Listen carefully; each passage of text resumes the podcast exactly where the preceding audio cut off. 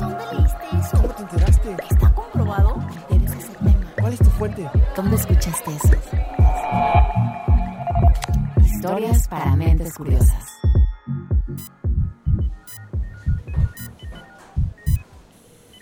El 8 de marzo de 2022, en una cama del Centro Médico de la Universidad de Maryland en Estados Unidos, un hombre de 57 años llamado David Bennett se despidió de su familia y murió. En su pecho dejó de latir el órgano porcino que le había regalado dos meses extra de vida, convirtiéndolo en la primera persona con un trasplante de corazón y cerdo modificado genéticamente.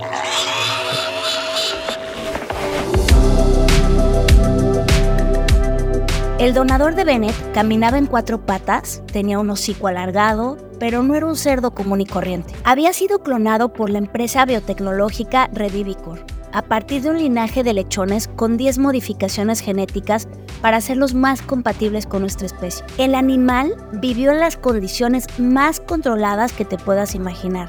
Se desarrolló en un útero subrogado, nació por cesárea y creció aislado, en un entorno prácticamente estéril. Recibía alimento de fórmula y cada cierto tiempo pasaba por una revisión exhaustiva para descartar infecciones que pudieran dañar eventualmente al ser humano al que le trasplantarían su corazón. Con seis meses de edad, el cerdo estuvo listo para cumplir su destino.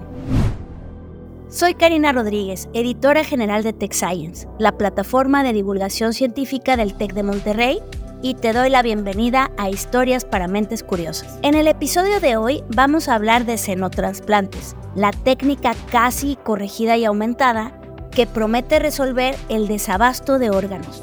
Explicaremos en qué consiste y qué tan cerca está de su propósito. Conoceremos sus principales limitaciones y exploraremos los dilemas éticos que la rodean. Comenzamos ya con este tema tan apasionante como controvertido.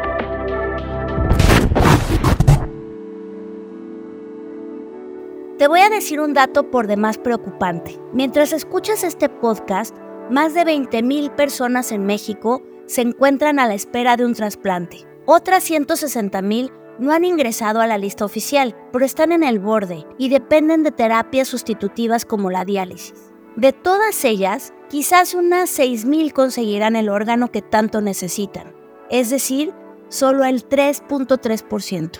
En el país estamos muy, muy rudimentarios en la asignación de órganos y en la optimización de aquellos que pueden ser donadores ya descritos por naturaleza, donadores eh, cadavéricos. Te presento al doctor César Escareño, cirujano trasplantólogo y director de trasplantes en el sistema Tech Salud del TEC de Monterrey. Yo me dedico a trasplantar cualquier órgano abdominal.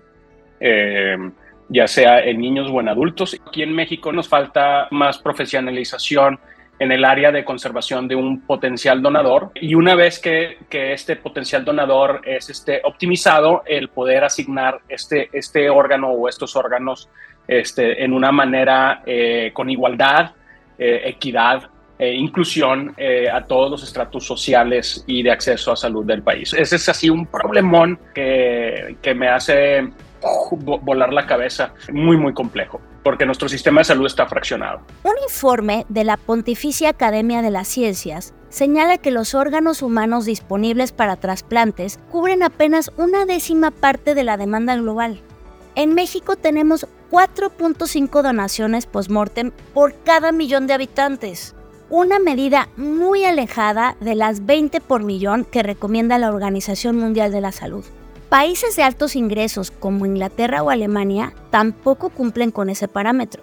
En cambio, Estados Unidos y España lo superan, pero aún así siguen enfrentando escasez de órganos. En los países robustos que ya tienen eh, maximizado su sistema de asignación eh, de órganos, no son suficientes. Eh, la tasa de enfermedad y necesidad de órganos va más allá que la, población o un sistema eficiente pudiese ofrecer. El panorama de los trasplantes de humano a humano, también denominados alotrasplantes, no parece que vaya a mejorar demasiado en el futuro.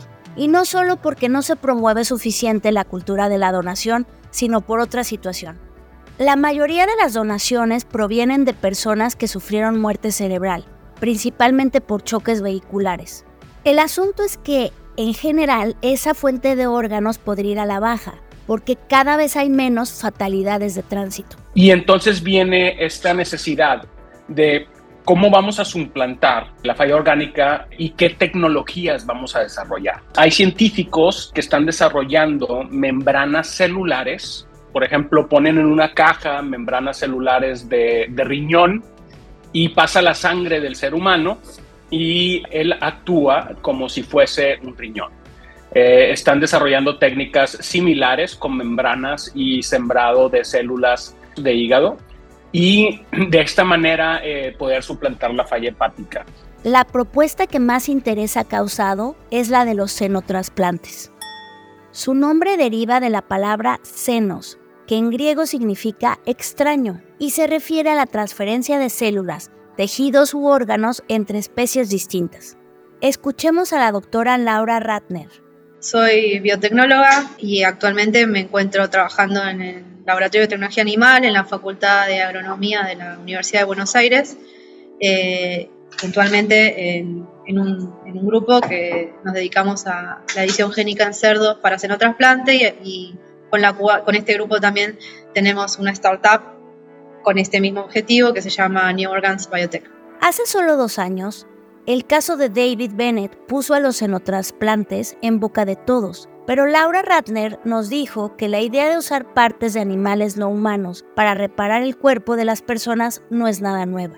Todo lo contrario, viene de la historia misma de la humanidad, eh, donde se han probado hacer determinadas experiencias de senotrasplante hace muchos años, como de transfusiones de sangre de oveja humano. Tal vez figuras fantásticas de la antigüedad, como la esfinge de los egipcios, los centauros y faunos grecorromanos, el Amazú de Mesopotamia o la Coatlicue de los mexicas, son manifestaciones de ese sueño de la medicina, ¿no crees? Lo que sí es un hecho es que existen registros de senotrasplantes desde hace 300 años, según un artículo de la Universidad de Edimburgo publicado en la revista Medical Humanities. Y algunos de los primeros intentos fueron muy bizarros.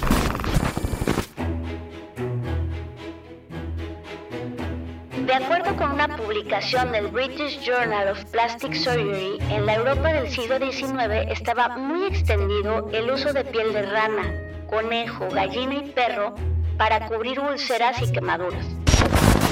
Más tarde, en la década de 1920, el médico francés Serge Voronov tomó testículos y ovarios de simios, los rebanó e injertó las rodajas en hombres y mujeres, disque para rejuvenecerles. Obvio que no funcionó. Además, una cosa es trasplantar un puñado de células y otra muy distinta es trasplantar un órgano entero. Toda la historia de los trasplantes está llena de de ejemplos de cómo en la medicina el ser humano busca cómo eh, resolver problemas desafiando ¿no? lo que ha impuesto la naturaleza. Por ejemplo, el, primer trasplante de, de, corazón de humanos funcionó 14 días y ahora ya eso sobrevive a largo plazo, ¿no? Entonces, yo sí creo que esto pronto va a ser una realidad. Ella es la doctora Mara Medeiros, nefróloga pediatra. Bueno, ahora se puede hacer trasplantes de humanos, de un humano a otro, o sea, alotrasplantes, eh, que sean ABO incompatibles, ¿no?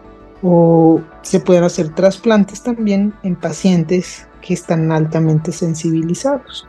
Estos avances se lograron gracias a que la humanidad descubrió cómo trabaja el sistema inmune y aprendió a suprimirlo deliberadamente con ayuda de fármacos. La inmunosupresión en realidad ha permitido que se hagan los trasplantes en general, incluso los de humanos, porque solo los que son de gemelos genéticamente idénticos no presentan rechazo, ¿no? Todos los demás se monta una respuesta, el organismo reconoce que no es propio y, y pues rechaza el injerto.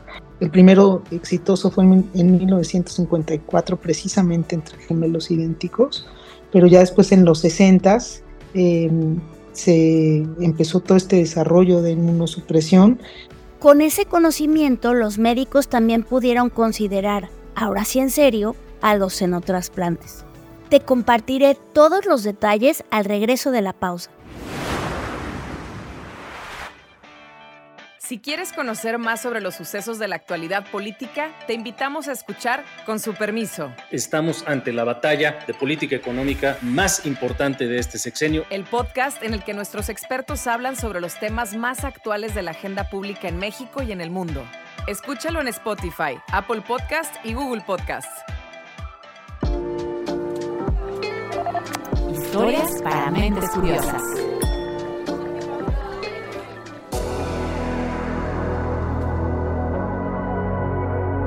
Seguimos hablando sobre xenotrasplantes en Historias para Mentes Curiosas, el podcast de Tech Science. Hoy por hoy esa técnica es viable, pero solo hasta cierto punto. Se usan actualmente válvulas de cerdo o de vaca en humanos, pero esas, esas válvulas no tienen el tejido vivo, es solo la estructura sin tejido para evitar justamente este rechazo. Que se usa un montón y está muy puesto a punto, pero bueno, eventualmente se va desgastando y también es producto de que no está vivo ese tejido, ¿no? Pero sirve un montón. El primer xenotrasplante propiamente dicho ocurrió en 1964, cuando la Universidad de Mississippi reemplazó el corazón de una persona por el de un chimpancé. Después del procedimiento, el paciente sobrevivió solo 90 minutos. Esto debido a que el órgano era muy pequeño y no conseguía bombear toda la sangre al cuerpo. Sé que la intervención suena que fue un fracaso, pero sentó las bases para subir un peldaño más. En la década del 80 se hizo una experiencia de un trasplante de un corazón de un babuino a una bebé, fue muy famoso en ese momento, bebé Baby Faye. La pequeña nació con síndrome del ventrículo izquierdo hipoplástico, una anomalía congénita donde la mitad del músculo cardíaco está reducida. Al principio, los médicos la desahuciaron, luego decidieron probar con el xenotrasplante. Su hipótesis era que el sistema inmune inmaduro de la bebé aceptaría el corazón de babuino y que los fármacos inmunosupresores facilitarían el proceso. Eso pasó en un inicio. El corazón, del tamaño de una nuez, latía sin dificultades y Baby Faye lloraba y tomaba su leche de fórmula como cualquier neonato. Sin embargo, con el transcurso del tiempo, su cuerpo comenzó a rechazar el órgano y murió. Aunque esta vez la solución duró 21 días, la pérdida de Baby Faye fue un duro golpe para los entusiastas de los xenotrasplantes y les tomaría varias décadas volver a intentarlo. ¿Y qué avances llevaron a esto? No era nuevo, pero fracasaba. Y esto eh, retomó cierto protagonismo este último tiempo con los avances científicos que se fueron dando que llevaron a que esto se pueda hacer. Los más importantes yo creo que son eh, la secuenciación del genoma, conocer el genoma completo de cualquier organismo. Recuerda, el genoma es la totalidad del ADN que nos distingue no solo entre individuos, sino también entre formas de vida. Un estudio de la Universidad de Illinois en Urbana-Champaign estimó que del año 1998 a la fecha se han secuenciado los genomas de al menos 3.278 especies animales. La lista incluye, por supuesto, al ser humano, los simios y el cerdo. Veamos por qué develar esos códigos representó un gran paso para los xenotrasplantes. Lo más importante es la posibilidad de hacer animales que sean genéticamente modificados eh, para hacerlos más parecidos al humano de manera que eh, el riesgo del rechazo del, del injerto sea menor. Y al abrirse esa ventana de oportunidad, los investigadores se percataron de que los primates utilizados previamente no eran la mejor fuente de órganos. ¿Por qué no se escogió al mono y, y ya que ellos son más similares, porque no se podría eh, usar la, ingeniería genética tan fácil en ellos para modificarlo y eh, la reproducción y el tiempo en que un cerdito eh, crece y alcanza su adultez es mucho más rápido. Los simios son animales silvestres muy cercanos evolutivamente a los humanos y normas como el Animal Welfare Act de Estados Unidos regulan su uso en investigación de manera estricta. Por el contrario, los cerdos son criaturas domésticas que hemos explotado desde hace 10.500 años. Tienen similitudes con nosotros, sí, pero no demasiadas. Por eso es más aceptable hacer cambios en su ADN y usarlos en xenotrasplantes.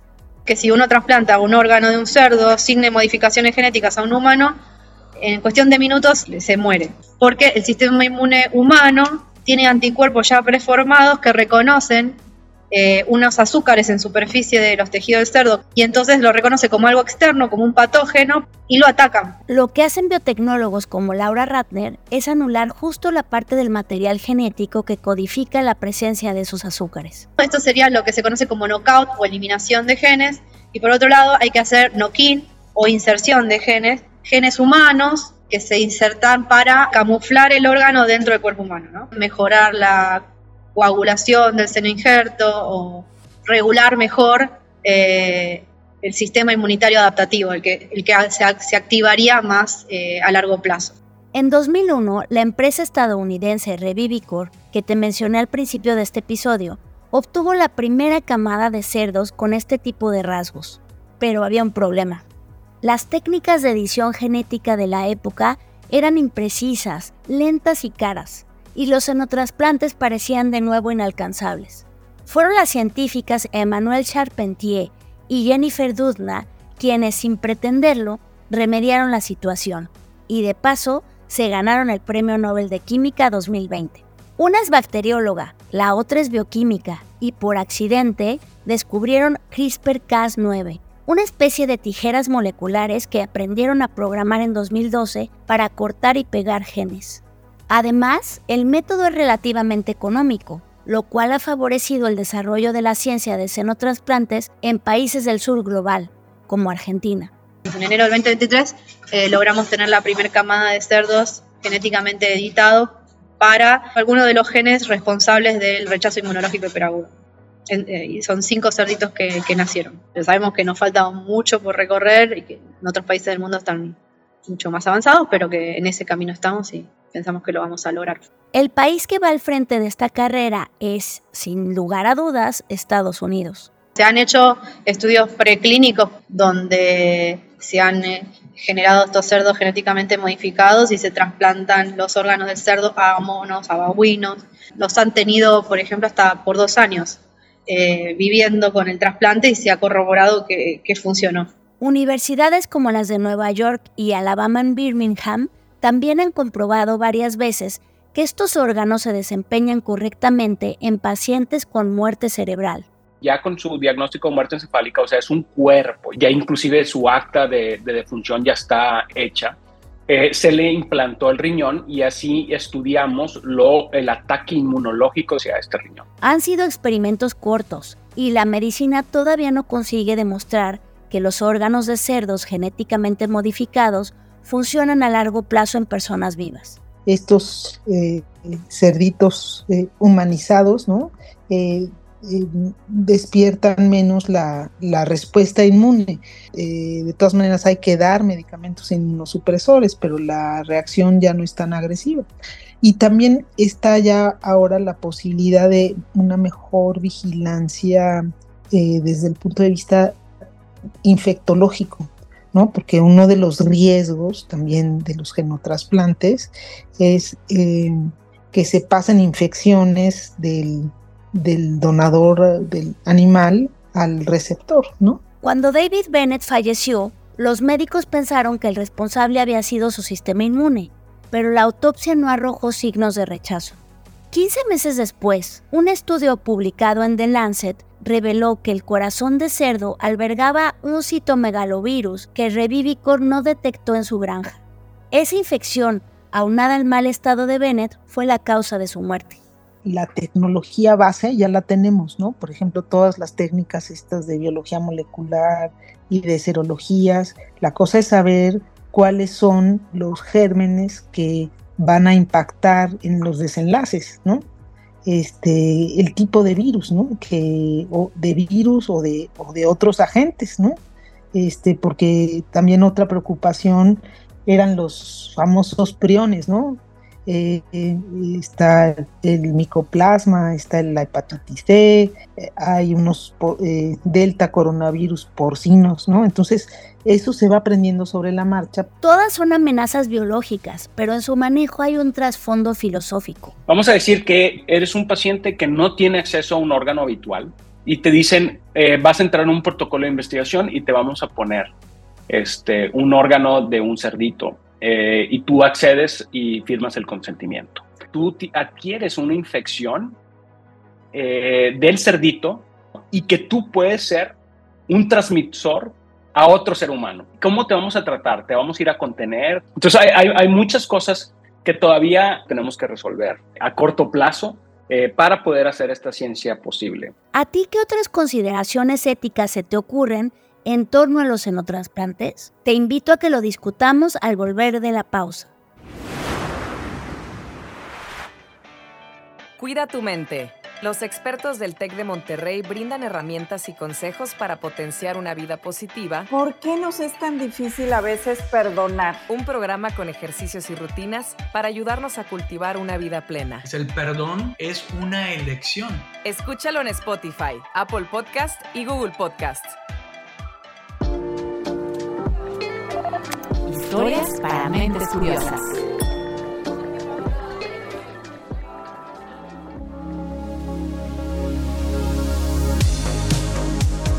Continuamos con historias para mentes curiosas. Antes de la pausa comenzamos a indagar en las discusiones éticas que implican los xenotrasplantes. Una de ellas se relaciona con el acceso a los órganos. En trasplantes hay eh, lineamientos que ofrece la OMS eh, que no se pueden romper, que se llaman los lineamientos para el ejercer de trasplantes. Cuando nosotros le negamos el acceso a un trasplante eh, a alguien, no es una decisión de un solo médico, eh, generalmente es la decisión de un comité de especialistas y expertos en el área.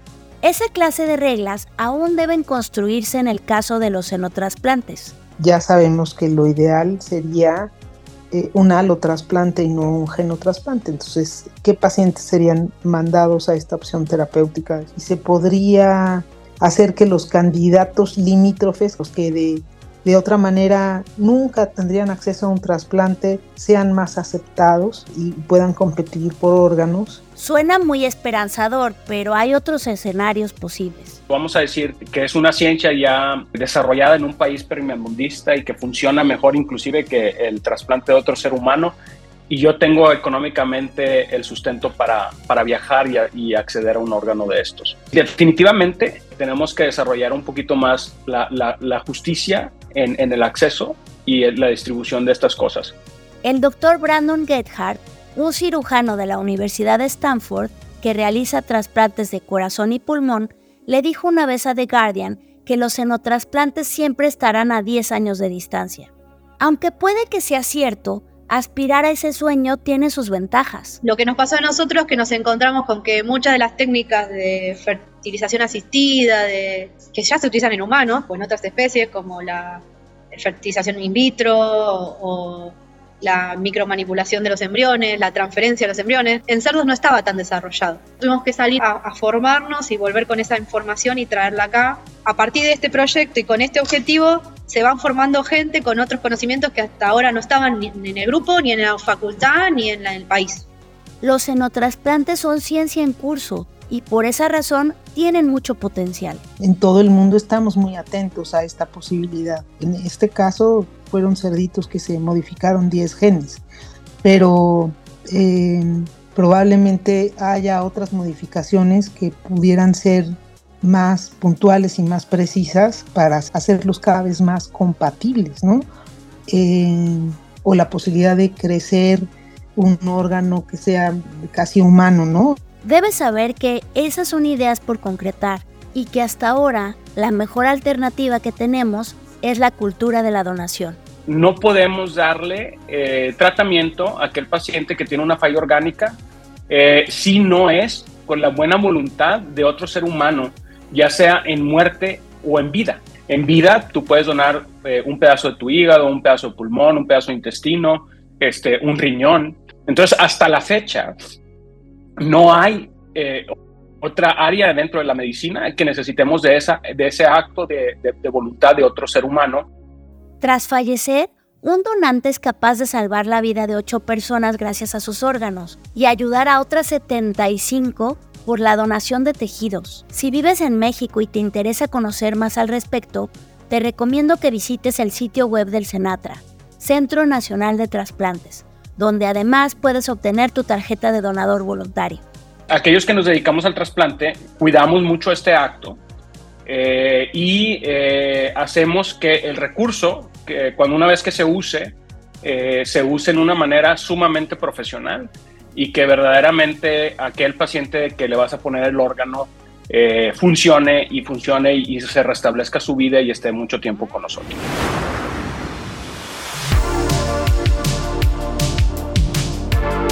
Fue Historias para Mentes Curiosas. Hoy nos acompañaron el doctor César Escareño, director de trasplantes del sistema Tech Salud del TEC de Monterrey, la doctora Laura Ratner, de la startup argentina New Organs Biotech, y la doctora Mara Medeiros, nefróloga del Hospital Infantil de México. A los tres les agradecemos mucho el conocimiento que nos compartieron y a ti te damos las gracias por escuchar.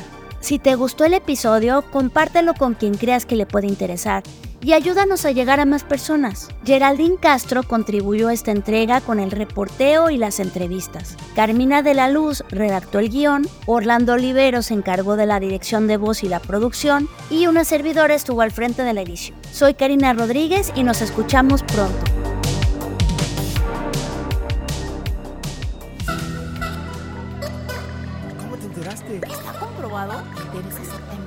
Fuente? ¿Dónde escuchaste eso? Historias para mentes curiosas.